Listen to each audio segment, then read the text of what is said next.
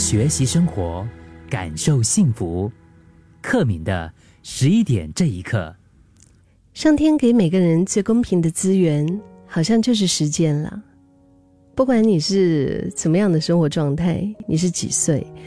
都是一样。我们每一天非常公平的都有二十四个小时。而世界上最昂贵的资源，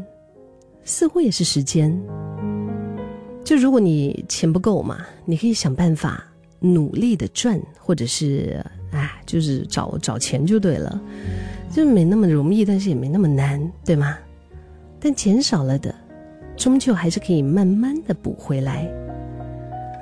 可是时间不够，却是你无论怎么样呐喊哀求都没有用的。一天二十四小时，你吃饭、工作、玩乐、睡觉。没了就是没了，就是一去不复返了，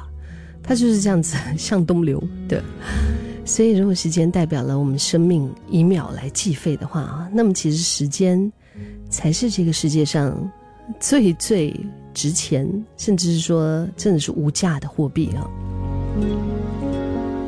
我觉得在疫情这段期间，就是因为有这种外送的服务哈，有一些朋友可能已经习惯了，就是哎呀，反正不出门就不出门嘛，就是 Grab 付就好了，就点外送，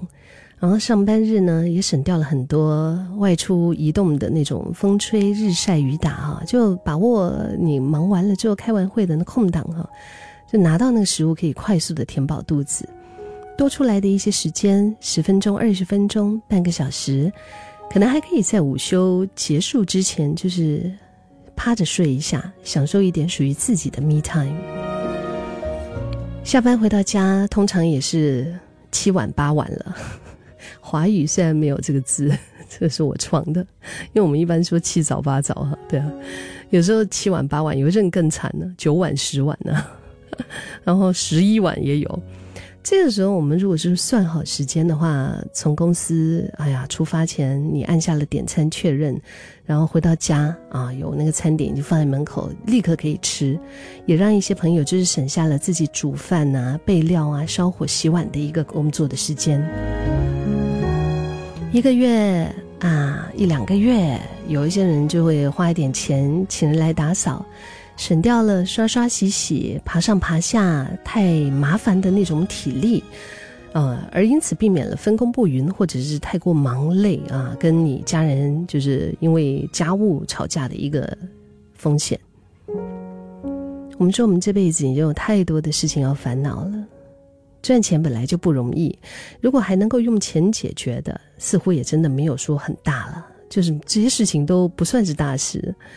这些可以用钱买来的服务，除了可以改善我们的生活品质之外，更重要的是让你把珍贵的时间花在你想要花的事情跟人上面。就你百米冲刺过后，你希望可以把这些时间留给他，你可以用来做你觉得重要的事，你用来陪你觉得更重要的人，用来让你过得。更加的轻松和快乐。毕竟，这压力这种东西哈，能少一点是一点，你说是吗？